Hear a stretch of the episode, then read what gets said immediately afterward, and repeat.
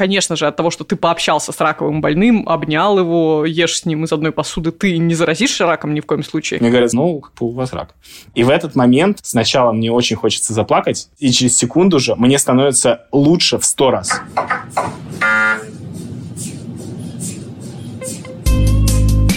Привет! Вы слушаете «Прием» – медицинский подкаст Тиньков журнала. Я Оля Кашубина, шеф-редактор медицинской рубрики в ТЖ. А я Султан Сулейманов, Олинс ведущий, который то и дело приходит к ней с дилетантскими вопросами про здоровье. В этом выпуске мы подступились к наводящей ужас теме, к онкологическим заболеваниям. Мы хотим разобраться, как дела с диагностикой и лечением рака сегодня, как проверяться на онкологические штуки, если очень страшно, но и заболеть тоже страшно. И можно ли лечиться и успешно вылечиться от рака.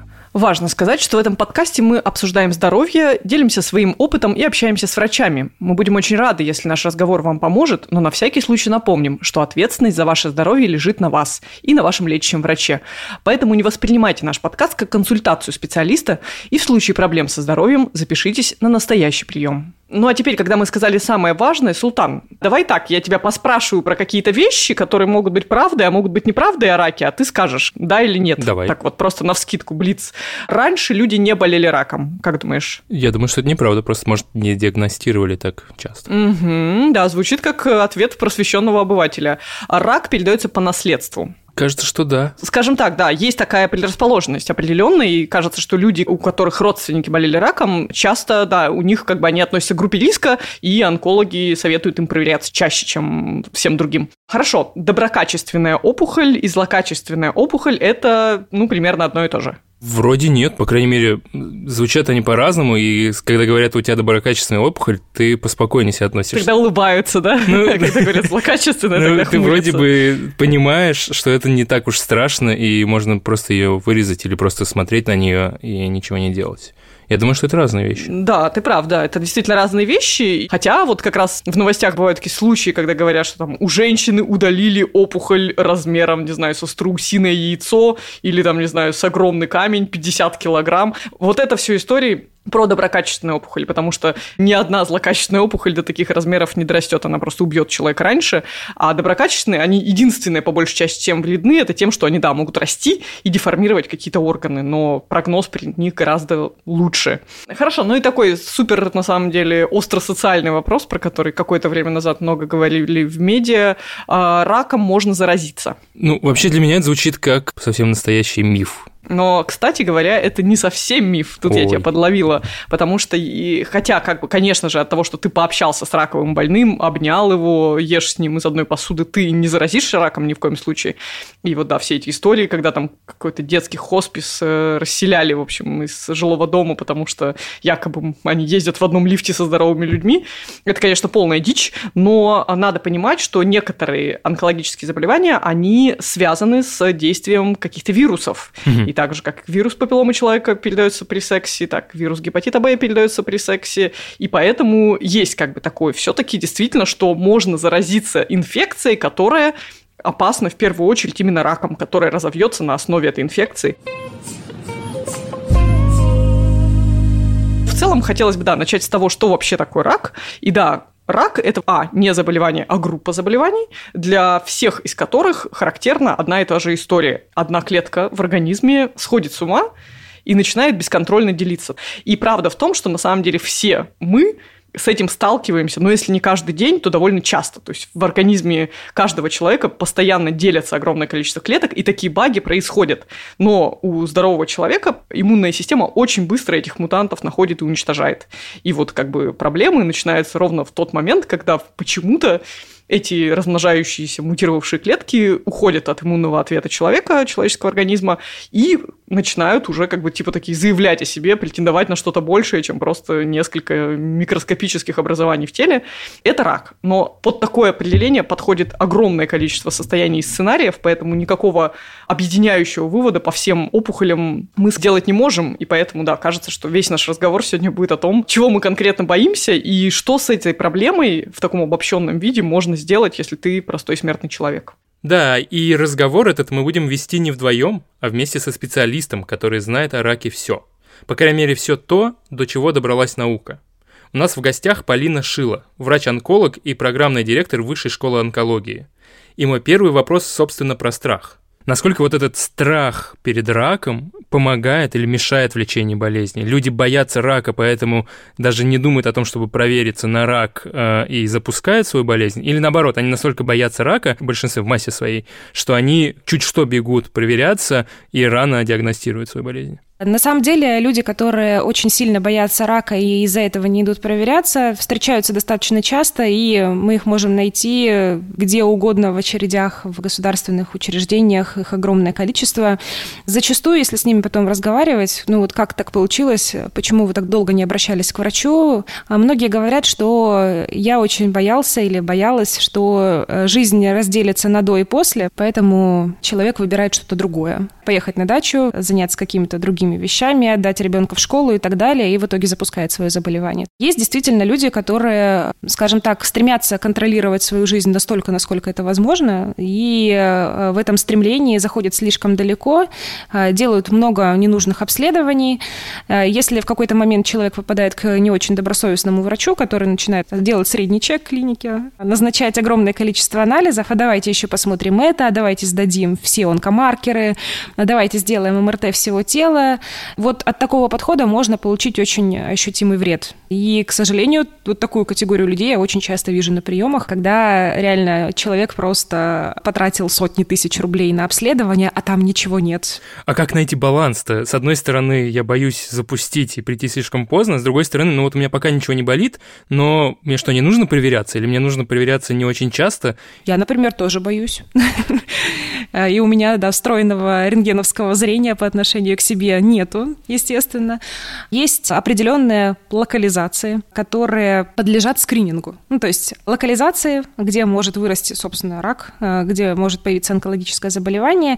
И вот с определенного возраста нужно начинать проходить определенные обследования с определенной частотой. И это, с точки зрения науки, имеет доказанный э, смысл в плане снижения смертности от этого заболевания. Опять же, не любое заболевание подлежит скринингу. Но вот есть определенные заболевания, для которых это действительно разумно. Это рак шейки матки, рак молочной железы, а, колоректальный рак, то есть рак ободочной толстой кишки. Потом рак предстательной железы плюс-минус, и рак легкого сейчас активно изучается, еще не везде вошло в стандарты для курильщиков то есть не для всех. Ну и да, там есть определенное расписание. Обычно, если брать, ну, кроме рака шейки матки, там примерно с 45 лет рекомендовано наблюдаться. Для каждого а, рака свой метод наблюдения, своя кратность и свои профиты, собственно. Сейчас онкология переживает э, взрывной рост, я имею в виду как наука, как дисциплина, потому что если с примерно 80-х по 2005 год э, в основном развивались э, такие направления онкологии, как химиотерапия, ну и там, в общем, ничего невероятного, нового не происходило, да, изучались новые комбинации химиопрепаратов, результаты лечения улучшались, да, пытались скомбинировать один метод лечения с другим, но сказать, что это был какой-то прямо бум, и что мы достигали достигали каких-то невероятных успехов, этого не было. Вот примерно с 2005 года совершенно бешеные темпы развития науки, совершенно новые методы лечения, новые молекулы. Это все выглядит очень воодушевляюще. Сейчас я понимаю, что, например, 7 лет назад, когда я была на конференции в Москве, и там впервые рассказывали про результаты лечения, опять же, рака легкого с помощью иммунотерапии, я понимаю сейчас, что это было на самом деле историческое событие, то, причем я присутствовала. А сейчас иммунотерапия абсолютно доступна во всех уголках страны, по факту, и во всем мире она очень активно используется, и очень крутые результаты лечения мы сейчас имеем благодаря этому способу. Конечно же, хочется, чтобы, да, именно э, мой рак условный какой-нибудь гипотетический из будущего лечился самыми современными методами, но я так понимаю, что тут есть какая-то градация. Вот э, вопрос в том, от чего зависит, каким методом будет лечиться каждый конкретный вид рака. То есть нельзя любой рак вылечить только иммунотерапией, и, или есть какие-то раки, которые вот имеют либо ограничения какие-то узкие, что только хирургически лечится. Как это вообще принимается решение? Если говорить супер крупными мазками, то глобально методы лечения можно разделить на три подтипа. Первое – это хирургическое лечение, второе – это лучевая терапия, а, и третье – это лекарственная терапия. Хирургия и лучевая терапия – это методы локального воздействия, то есть если мы понимаем, что где-то есть проблема, которую можно решить локально, то мы можем, например, прооперировать, условно убрать часть легкого, убрать э, молочную железу и так далее, убрать лимфоузлы, в общем, убрать орган или часть органа, органа, в котором есть проблема. Если нам, например, эффекта хирургического не хватает, мы можем дополнительно эту часть тела облучить для того, чтобы клетки, которые там теоретически могли остаться невидимые глазу, чтобы они, собственно, под действием лучевой терапии, чтобы они исчезли. И есть лекарственная терапия, которая может применяться вместе с локальными методами воздействия. Это химиотерапия, гормонотерапия, таргетная терапия и иммунотерапия. Химиотерапия действует прежде всего на быстро делящиеся клетки. Мы понимаем, что опухолевые клетки делятся быстрее, чем э, в целом плюс-минус любые другие клетки организма, и поэтому химиотерапия все равно достаточно избирательна и действует прежде всего на опухолевые клетки, но и на остальной организм тоже. И отсюда мы имеем, собственно, побочные эффекты, которые все мы видели в фильмах, там тошнота, рвота, выпадение волос и так далее. Таргетная терапия. Что это такое? Таргетная терапия от слова target – мишень в переводе с английского языка. Это так называемая прицельная терапия. Специально сконструированные молекулы биологические находят какую-то мишень конкретную на поверхности опухолевой клетки, мы эту мишень можем тоже предварительно найти. К примеру, на поверхности опухолевой клетки рака молочной железы может быть мишень под названием HER2. Вот так она и называется. Неблагозвучно. И если мы ее находим, то, собственно, мы можем применять таргетный препарат, который детектит клетки с вот этой вот мишенью HER2 и избирательно их блокирует. Ну и, наконец, самый новый метод лечения, это вопрос вот буквально последних 7-10 лет, это иммунотерапия. Иммунотерапия – это препараты, тоже биологические молекулы, которые делают очень хитрую штуку, они натравливают собственный иммунитет организма против опухолевых клеток. И иммунотерапия, на самом деле, сейчас используется для лечения практически всех опухолей, практически всех локализаций. И вот, собственно, если говорить о каком-то более-менее универсальном методе лечения, то как раз сейчас это иммунотерапия. Ну что, Оль, тогда, получается, я сейчас в какой-нибудь ближайший год схожу на скрининг, и лет тогда 45 буду, в принципе, жить спокойно, ну, если мне ничего не найдут. А потом уже как-нибудь попробую разобраться ближе к своей старости, к своей пенсии, на что мне проверяться и как часто. Ну нет, так не пойдет дело. Хотя, с одной стороны, ты хорошую вещь сказал про старость и пенсию, потому что, опять же, вот есть у нас какой-то странненький такой стереотип, а, ну, видимо, опять же, из-за того, что есть много историй, когда раком болеют какие-то знаменитости, в целом не пожилые люди, что а, вот как бы надо начинать проверяться как можно раньше, пока я полон силы и так люблю жизнь, нужно вот сейчас, как бы у меня есть деньги, пойду и проверюсь. К сожалению, так не работает, потому что в целом средний возраст онкологического пациента в России средний – это порядка 65 лет. У нас на сайте ТЖ вообще погуглите, есть классная статья про как пройти раннюю диагностику рака, и более того, есть что-то вроде такого калькулятора, где, куда ты вбиваешь свой возраст, пол, и тебе выдается примерный план обследований, а он на самом деле очень короткий. То есть там одно-два обследования на ближайшие 10 лет. Но тут что нужно понимать? Что ты пройдешь этот скрининг. Скрининг – это значит, что ты ни на что сейчас не жалуешься, просто тебе в твоем возрасте полезно провериться. И если скрининг будет отрицательный, будет один путь. То есть тебе скажут, окей, приходи через 10 лет лет еще или там через 5 лет. Если скрининг что-то найдет, тут уже разные варианты от того, что тебе говорят, ну все, ты наш пациент, до того, что тебе говорят, чувак, у тебя есть какая-то ну, как бы такая сомнительная предрасположенность, давай-ка ты будешь к нам приходить почаще и делать еще вот это обследование. То есть, как бы для каждого вида скрининга тех немногочисленных раков, которые можно искать заранее в отсутствии симптомов и жалоб, есть какая-то своя программа.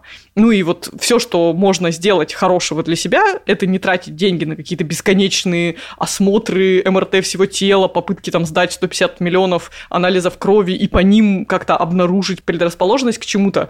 Нет, лучшее, что можно сделать, делать, к сожалению, как бы статистика безжалостная вещь, это просто а, планомерно проходить те скрининги, которые положены тебе по возрасту. Ну и в случае с женщинами это начинается в довольно молодом возрасте, там с 20-25 лет первые скрининги на рак шейки матки.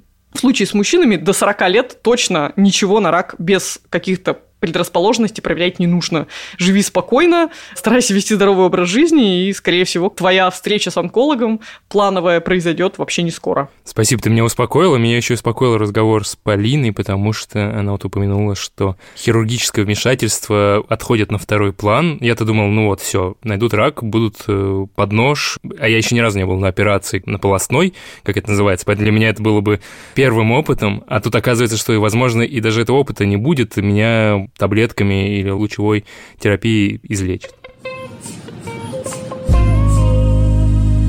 Мне сказали, что возможно, ну то есть и высокая вероятность, что у меня рак.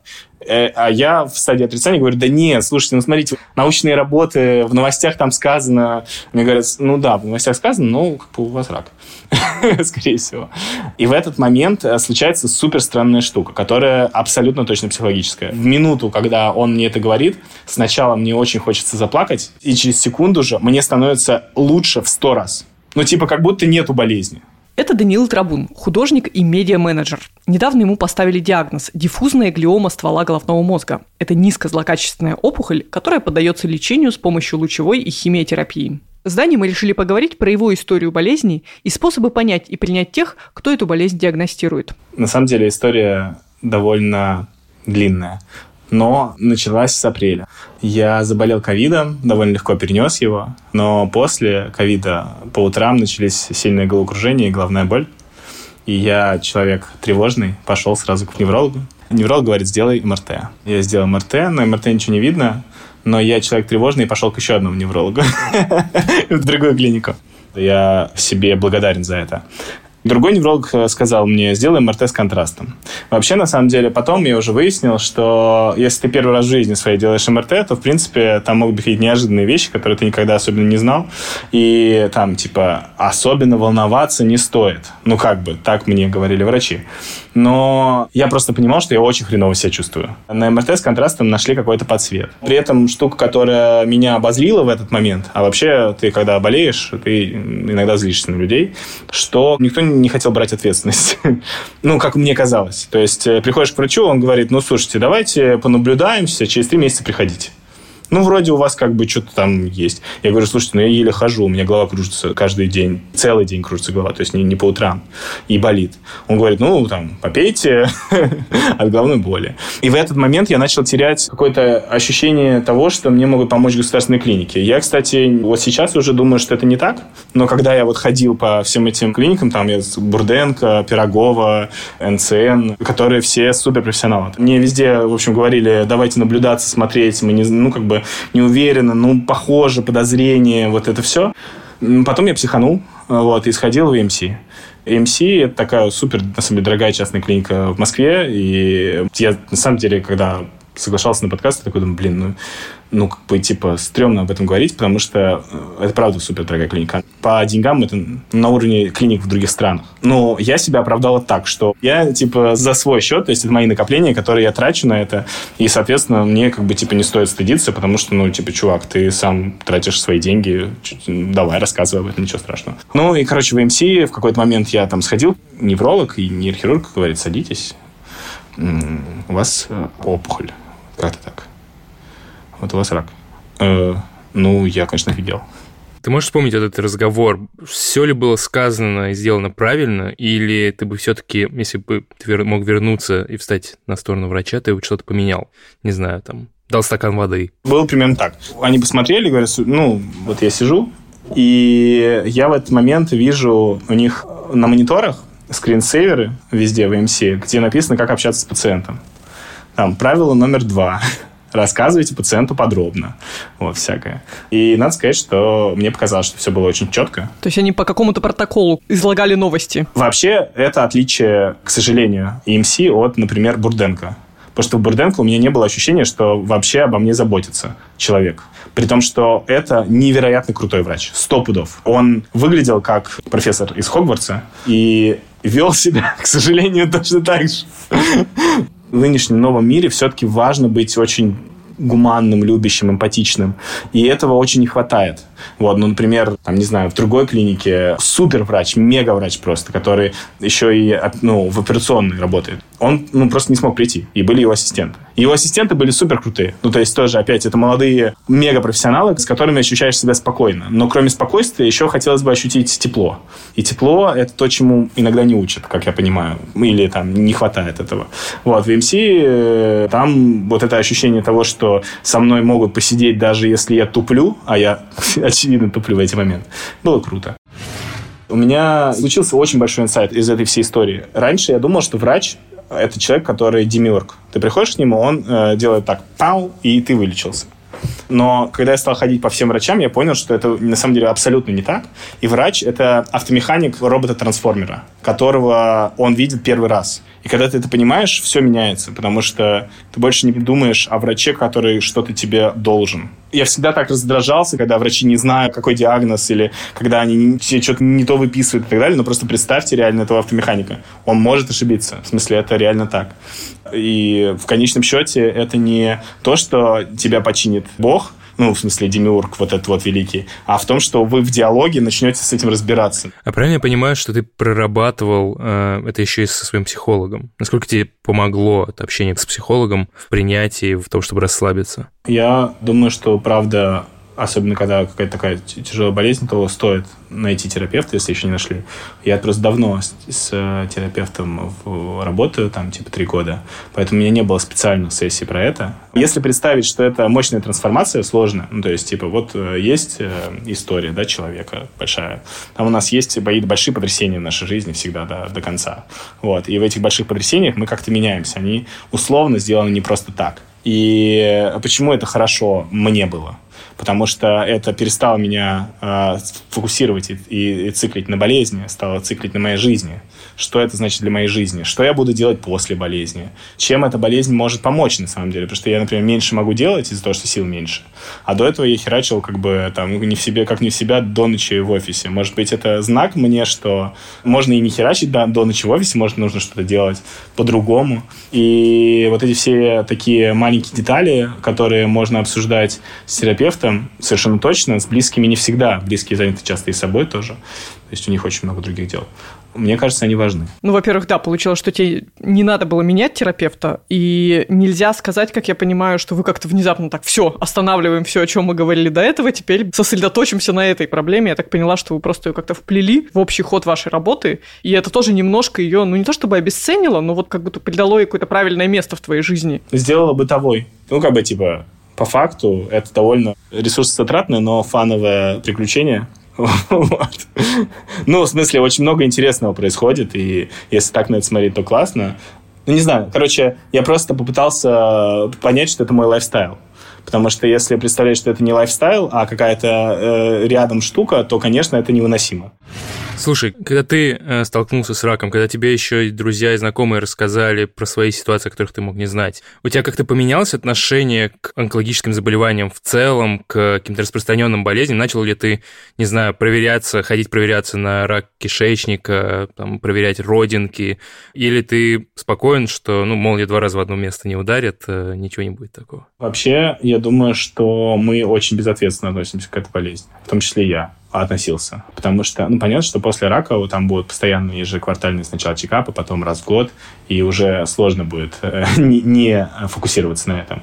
Но то, что я советую всем, это точно взять страховку, связанную с раком.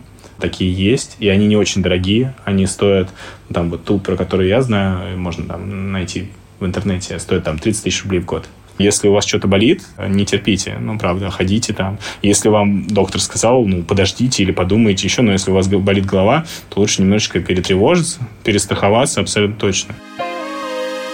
Блин, страховка от рака звучит довольно приятно. С другой стороны, к каждой страховке ты взвешиваешь миллион каких-то параметров, стоит, не стоит. Вот я, скрипя сердце, мы оплатили страховку жилплощади, чтобы ничего не случилось. Или если случится, чтобы мы были спокойны, но потому что она была не очень дорогой.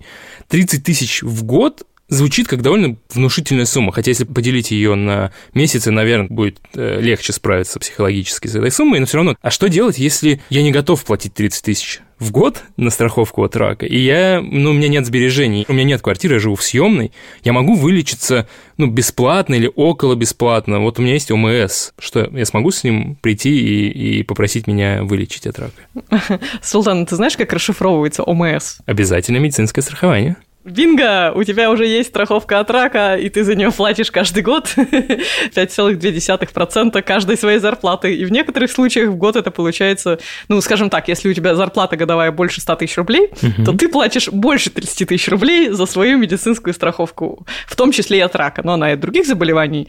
А, я это к чему? На самом деле, да, вот это вот термин, который меня очень сильно вымораживает, э, бесплатная медицина, не бывает бесплатной медицины, и бесп... та медицина, которую мы получаем по своей страховки ОМС, она на самом деле вполне себе платная, мы сами за нее платим, и в эту страховку, о сюрприз, входит лечение рака. Другое дело, да, что не всегда лучшие кадры, не всегда лучшие врачи работают в государственных клиниках, не всегда там лучшее оборудование, не всегда лучшие препараты, потому что препараты для лечения рака тоже предоставляются по ОМС, то есть человек получает их бесплатно от государства, и вот эти истории про дорогие химиотерапевтические препараты, они имеют место быть, ну да, иногда просто люди доплачивают за то, чтобы покупать препараты дорогие, оригинальные, самостоятельные, потому что у них, например, меньше побочных эффектов. Еще один важный момент, на который стоит как бы предусмотреть бюджет заранее, если вдруг вы не хотите покупать онкостраховку, ну а уже просто как бы пытаетесь при- примерно понять, как будет устроена эта история с лечением рака, это онкореабилитация. То есть вот есть такие счастливые истории, что человек такой, все ему говорят, у тебя больше нет рака, ты здоров. И он такой выходит здоровый на двух ногах и идет в счастливую свою полноценную жизнь. К сожалению, это не так. И хирургическое лечение, и лучевая терапия, и химиотерапия в общем, и сама болезнь, она действует на организм не лучшим образом, к сожалению. То есть, как бы борьба с раком часто обходится дорого. И часто человек, который благополучно вылечил рак, он, ну, либо инвалид, или, как минимум, ему нужно еще какое-то время, чтобы восстановиться. И вот в это время тоже надо инвестировать. У нас как-то нет культуры того, что реабилитация считается важным этапом лечения. Но, возможно, вот если у вас есть, условно говоря, квартиру, которую вы готовы продать для того, чтобы вылечить рак, рационально как раз отчасти, ну, как-то комбинируя разные источники страховки вылечить рак частично по ОМС, где-то сэкономив, но вот эту квартиру там продать или накопление потратить на то, чтобы после излечения довести себя реабилитацией до нормальной формы, чтобы как бы реально было понятно, ради чего вы такие усилия предпринимали, лечась, чтобы потом действительно жить полноценной жизнью. Ну и кажется, что в идеале этот разговор и спич, который я сейчас произнесла, должен произносить врач-онколог на том первом, на той встрече, где вы обсуждаете свое потенциальное лечение, но, к сожалению, так бывает не всегда. Спасибо, Оля. Э, с одной стороны, ты меня успокоила, с другой стороны, теперь есть страх, что мало того, что тебе нужно продать квартиру, чтобы полечиться от рака, если ты вдруг не готов, так еще нужно накопить на реабилитацию после. То есть недостаточно к моменту последней процедуры потратить все деньги. Последние 10 рублей потратить на бинтик, да, нет, надо еще 150 миллионов. Мы говорили сегодня много про рак, про его лечение. Давай чуть-чуть про профилактику, потому что Кажется, это лучший способ бороться с раком, э, по крайней мере, самый приятный, не заболеть. И самый дешевый. И самый, самый дешевый, дешевый да. Немало. Это классная инвестиция в свое здоровье.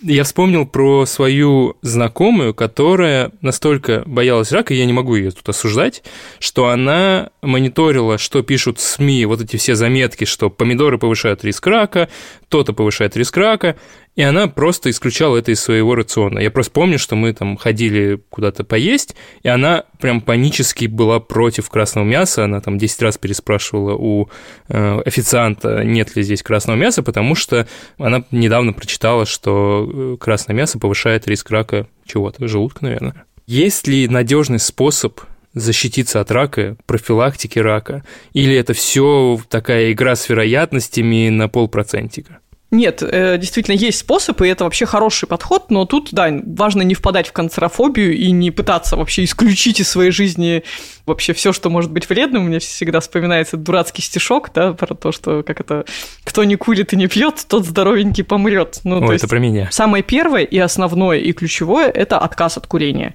Если вы не курите, пожалуйста, не начинайте. Если вы курите, пожалуйста, постарайтесь бросить, потому что это не только рак легкого, это сразу многие разные виды рака, и вот комплексно это очень сильно снижает э, смертность от рака.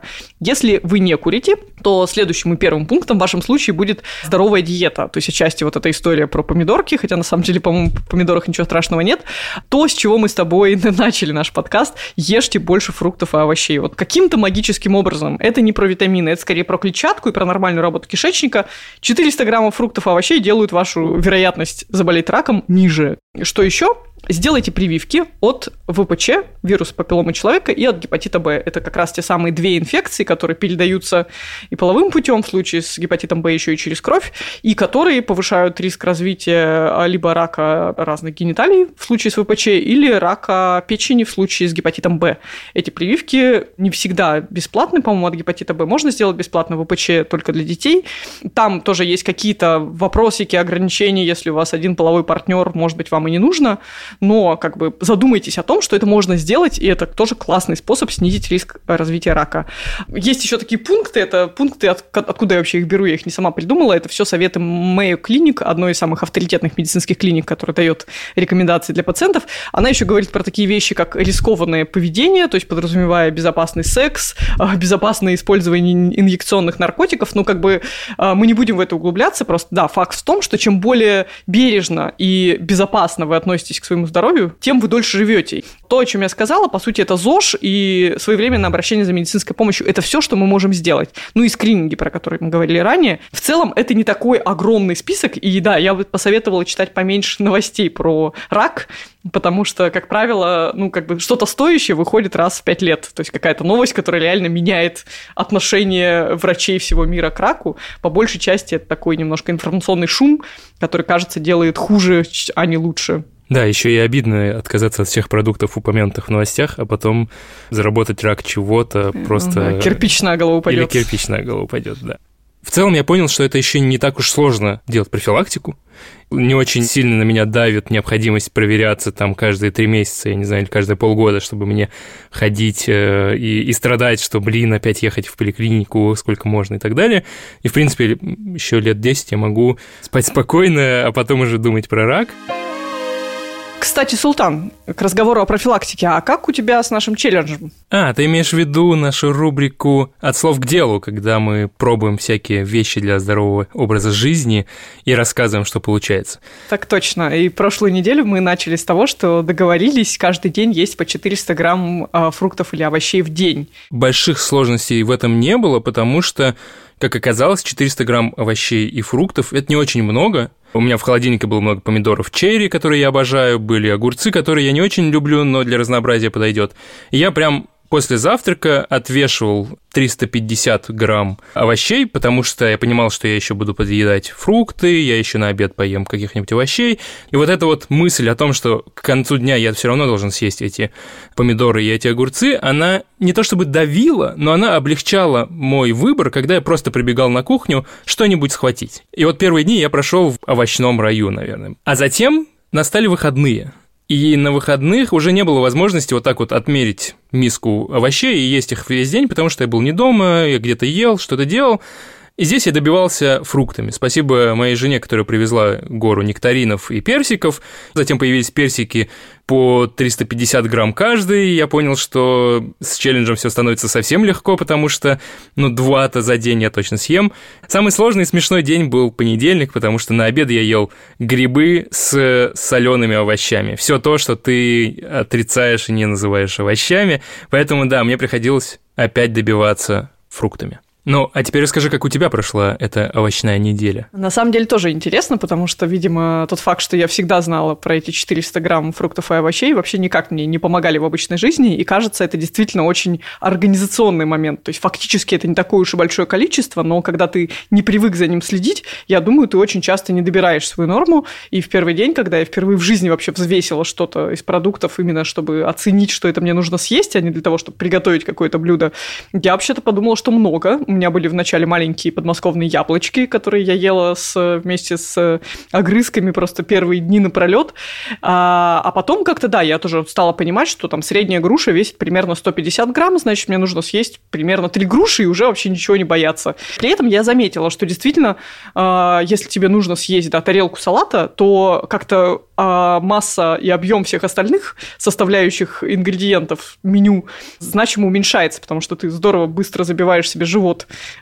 какими-нибудь огурцами и помидорами, и вот тебе уже и не хочется никакого мяса, ничего, никаких снеков не хочется. Это, правда, очень классно. Каждый раз, каждый день все овощи и фрукты взвешивать, кажется, не стоит, но как именно способ привить себе эту привычку, мне кажется, это хорошая штука, потому что кажется, что в обычной жизни мы, наоборот, чуть-чуть переоцениваем. Если мы, например, тоже идем в ресторан или едим комплексный обед, и нам там на уголочек тарелки положили немножечко салата, то кажется, о, какой я молодец, и фрукты, и овощи поел. На самом деле это ни о чем, и надо обязательно еще там три яблока сегодня съесть, чтобы быть молодцом. Насколько я понял с твоего рассказа, ты эту дневную норму овощей часто использовала как часть обеда или ужина, потому что я как раз почти не менял свой пищевые привычки в плане завтрака, обеда, ужина, но в качестве перекусов я добавлял эти овощи. И я понимаю, что для меня вот это станет частью привычки. Ну, кстати, еще один лайфхак. Я сама не практиковала, но кто-то из моих друзей мне советовал. Во-первых, покупать побольше фруктов и овощей и ставить их в какой-нибудь ящик на кухне или в красивую тарелку уже мытые. То есть так легче. Вот это кажется, что доставка фруктов и овощей к рту должна быть максимально упрощена. А во-вторых, да, если ты покупаешь сразу много, тебе может стать жалко, что они испортятся,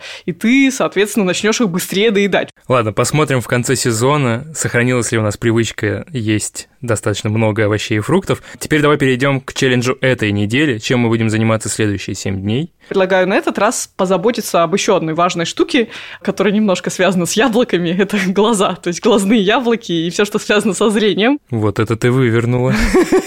Но я же редактор. Конечно, миф, что зрение портится от того, что человек много смотрит монитор или много читает. Но э, это не значит, что это безвредно, потому что помимо такой проблемы, как близорукость, есть проблема синдром сухого глаза, когда глаз пересыхает из-за редкого моргания. Плюс э, возникают сложности с аккомодацией, то есть из-за того, что мы все время смотрим на объекты на одном расстоянии от э, носа, от глаз, то есть как бы на экран, у нас потихонечку глазные мышцы устают, в общем, подстраивать наш хрусталик вообще вообще весь глаз, весь механизм зрительный под э, зрение. Есть такая штука, как зрительная гимнастика, которую многие из нас с детства знают, потому что якобы в детстве в нашем была такая теория, что зрительная гимнастика – это способ как раз вылечить близорукость. Я вот ходил, например, на такие занятия к местному офтальмологу в поликлинику, но это не работает. Но работает зрительная гимнастика в качестве ежедневного профилактического действия для того, чтобы не как раз не давать происходить этому спазму аккомодации, чаще моргать, избавляться от синдрома сухого глаза и в конечном итоге чувствовать себя лучше по вечерам, но и в целом э, избегать слишком частых визитов к окулисту. И поэтому я предлагаю нам всю следующую неделю посвятить тому, чтобы эту зрительную гимнастику делать. Есть разные системы того, как проводить зрительную гимнастику, есть приложения, есть какие-то рекомендации, но в целом они сводятся к тому, что просто нужно время от времени делать паузу в, своим, в своей компьютерной работе и выполнять какие-то упражнения или хотя бы просто глядеть вдаль. И вот согласно одному предложению, мы должны каждые 20 минут отвлекаться на 20 секунд от экрана монитора и смотреть на 20 метров вдаль, но я думаю, для простоты можно просто действительно смотреть в окно, где наверняка, ну, хотя бы 20 метров до соседнего здания есть, ну а также есть другие способы, например, каждые два часа, каждые три часа отвлекаться и делать полноценный сеанс, комплекс зрительной гимнастики со всеми этими упражнениями, типа посмотрите в верхний угол, в нижний угол, нарисуйте восьмерку глазами или что-нибудь еще такое. Поищи какие-нибудь упражнения, может быть, приложения мобильные для того, чтобы это не забывать делать и для того, чтобы делать это правильно. А я, в свою очередь, тогда возьму себе вот это правило 20-20-20, хотя, конечно, отвлекаться каждые 20 секунд на 20 минут мне бы нравилось больше. 20 минут смотреть вдаль, неплохо. Ты моряк. А, хорошо, договорились. Тогда я найду какие-нибудь гимнастики для глаз э, и постараюсь свято им следовать и каждые несколько часов что-то делать и записывать свои впечатления, записывай ты свои тоже, потому что, ну, наверное, первые несколько итераций по 20 минут еще будет нормально, а потом тебе придется, не знаю, ставить таймер и страдать, когда он орет. Это был подкаст Тиньков журнала «Прием». В следующем выпуске мы поговорим о том, как работают память и концентрация, и существуют ли легальные способы прокачать мозг. Вы помните все, что вы когда-либо видели и слышали, просто меньше секунды. Весь прикол на тропов это как раз в том, что по факту хочется иметь кокаин, который не будет вызывать там зависимости и других нежелательных явлений. Ну, теперь я, конечно, буду думать каждый раз, когда я читаю какую-то книжку или какую-то интересную научную статью, буду думать о том, что я отодвигаю на несколько дней свой неминуемый альцгеймер. Хоть мы и не ставим диагнозов, нам все равно можно рассказать о наболевшем. Пишите на подкаст собака ру. Это ящик, где мы черпаем вдохновение и героев для новых выпусков выпусков. Не забудьте подписаться на прием, где бы вы нас не слушали. Книга отзывов и предложений, как всегда, на странице шоу в Apple подкастах. Следующий выпуск уже через неделю. Пока.